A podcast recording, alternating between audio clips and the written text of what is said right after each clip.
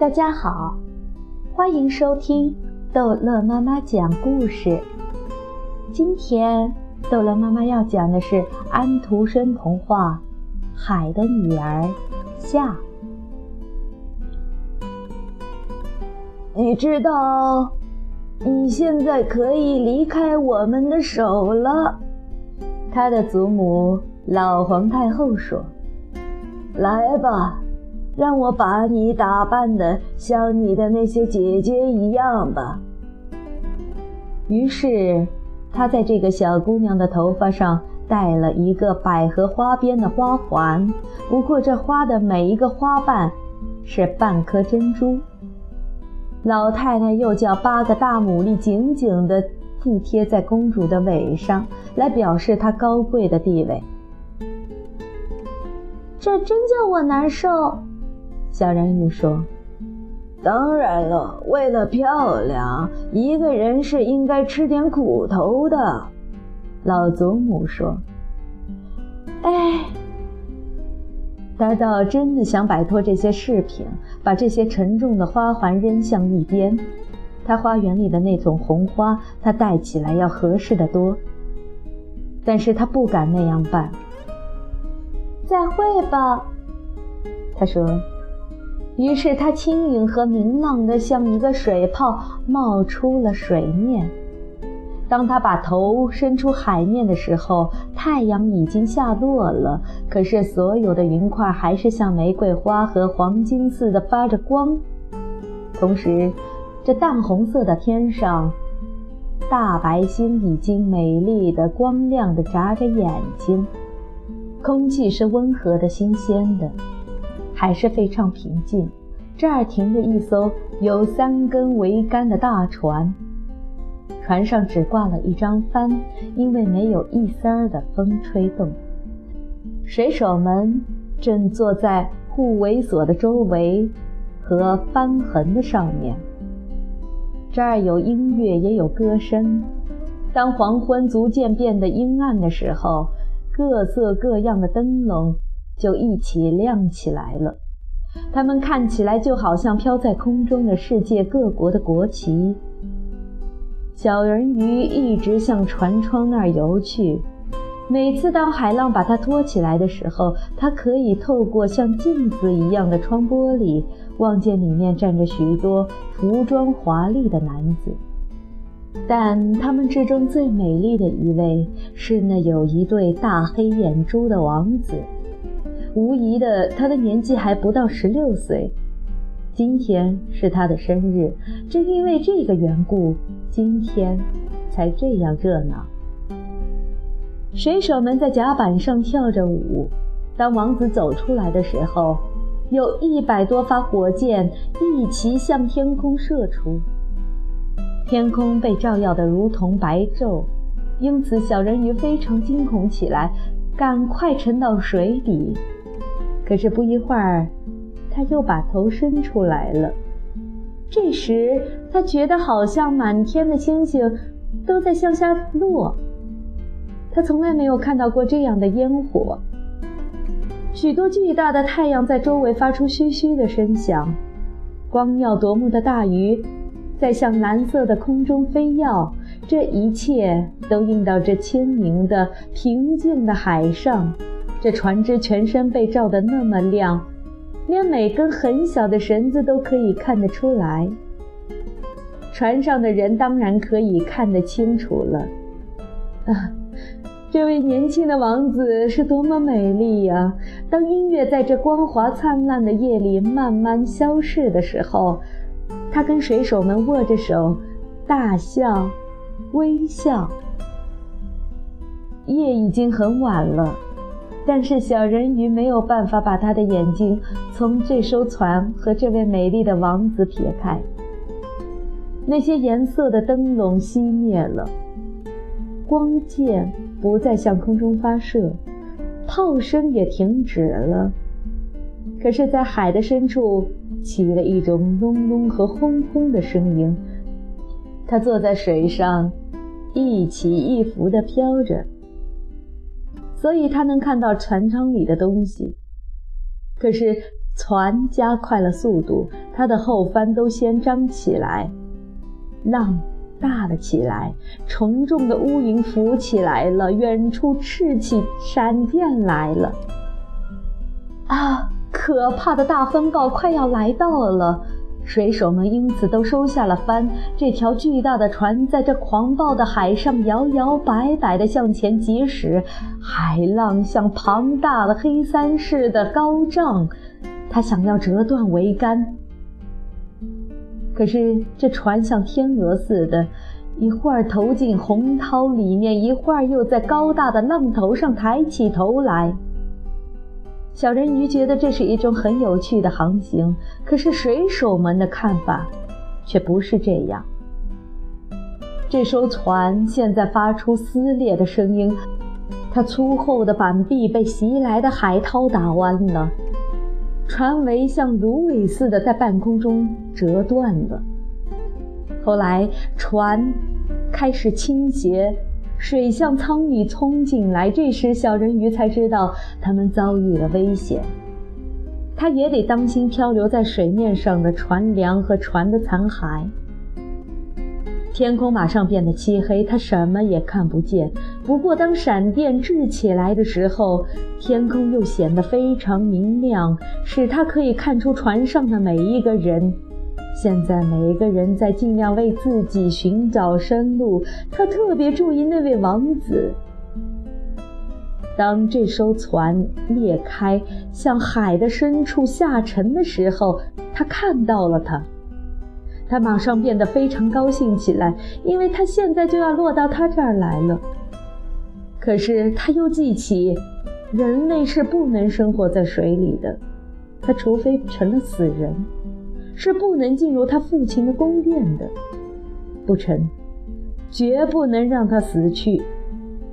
所以，他在这些飘着的船梁和木板之间游过去，一点儿都没有想到他们可能把他砸死。他深深地沉入水里，接着又在浪涛中高高的浮出来，最后，他终于到达了那位王子的身边。在这狂暴的海里。他绝没有力量再浮起来，他的手臂和腿开始支撑不住了，他美丽的眼睛已经闭了起来。要不是小人鱼及时赶来，他一定是会淹死的。他把他的头浮出水面，让海涛载着他，跟他一起漂流到什么地方去。天明时分。暴风已经过去了，那条船连一块碎片也没有。鲜红的太阳升起来了，在水上光耀地照着，它似乎在这位王子的脸上注入了生命。不过他的眼睛仍然是闭着的。小人鱼把他清透的高额吻了一下，把他湿透的长发理向脑后。他觉得他的样子。很像他在海底的小花园里那尊大石像，他又吻了他，希望他能苏醒过来。现在，他看见前面展开的一片陆地和一群蔚蓝色的高山，山顶上闪耀着白雪，看起来像睡着的天鹅。沿着海岸是一片美丽的绿色树林，林子前面有一个教堂或是修道院。他不知道究竟叫做什么，反正总是一个建筑罢了。他的花园里长着一些柠檬和橘子树，门前立着很高的棕榈，海在这儿形成一个小弯儿，水是非常平静的。但是从这儿一直到那只具有许多沙石的石岩附近，都是很深的。他拖着那位美丽的王子向那儿游去。他把它放到沙上，非常仔细地使他的头高高的搁在温暖的太阳光里。钟声从那栋雄伟的白色建筑物中响了起来，有许多年轻女子穿过花园走出来。小人鱼远远地向海里游去，游到冒在海面上几座大石头的后面。他用许多海水的泡沫盖住了他的头发和胸脯。好使得谁也看不见他小小的面孔。他在这儿凝望着，看有谁会来到这个可怜王子的身边。不一会儿，一个年轻的女子走过来了，她似乎非常吃惊。不过时间不久，于是她找了许多人来。小人鱼看到王子渐渐地苏醒过来，并且向周围的人发出微笑，可是他没有对他做出微笑的表情。当然，他一点也不知道救他的人就是他。他感到非常难过，因此，当他被抬进那幢高大的房子里去的时候，他悲伤地跳进了海里，回到他父亲的宫殿里去了。他一直就是一个沉静和沉思的孩子，现在他变得更是这样了。他的姐姐们都问他，他第一次升到海面上究竟看到一些什么东西，但是他什么也说不出来。有好多个晚上和早晨，他浮出水面，向他曾经放下王子的那块地方游去。他看到那花园里的果子熟了，被摘了下来；他看到高山顶上的雪化了。但是，他看不见那个王子，所以他每次回到家里，总是更感到痛苦。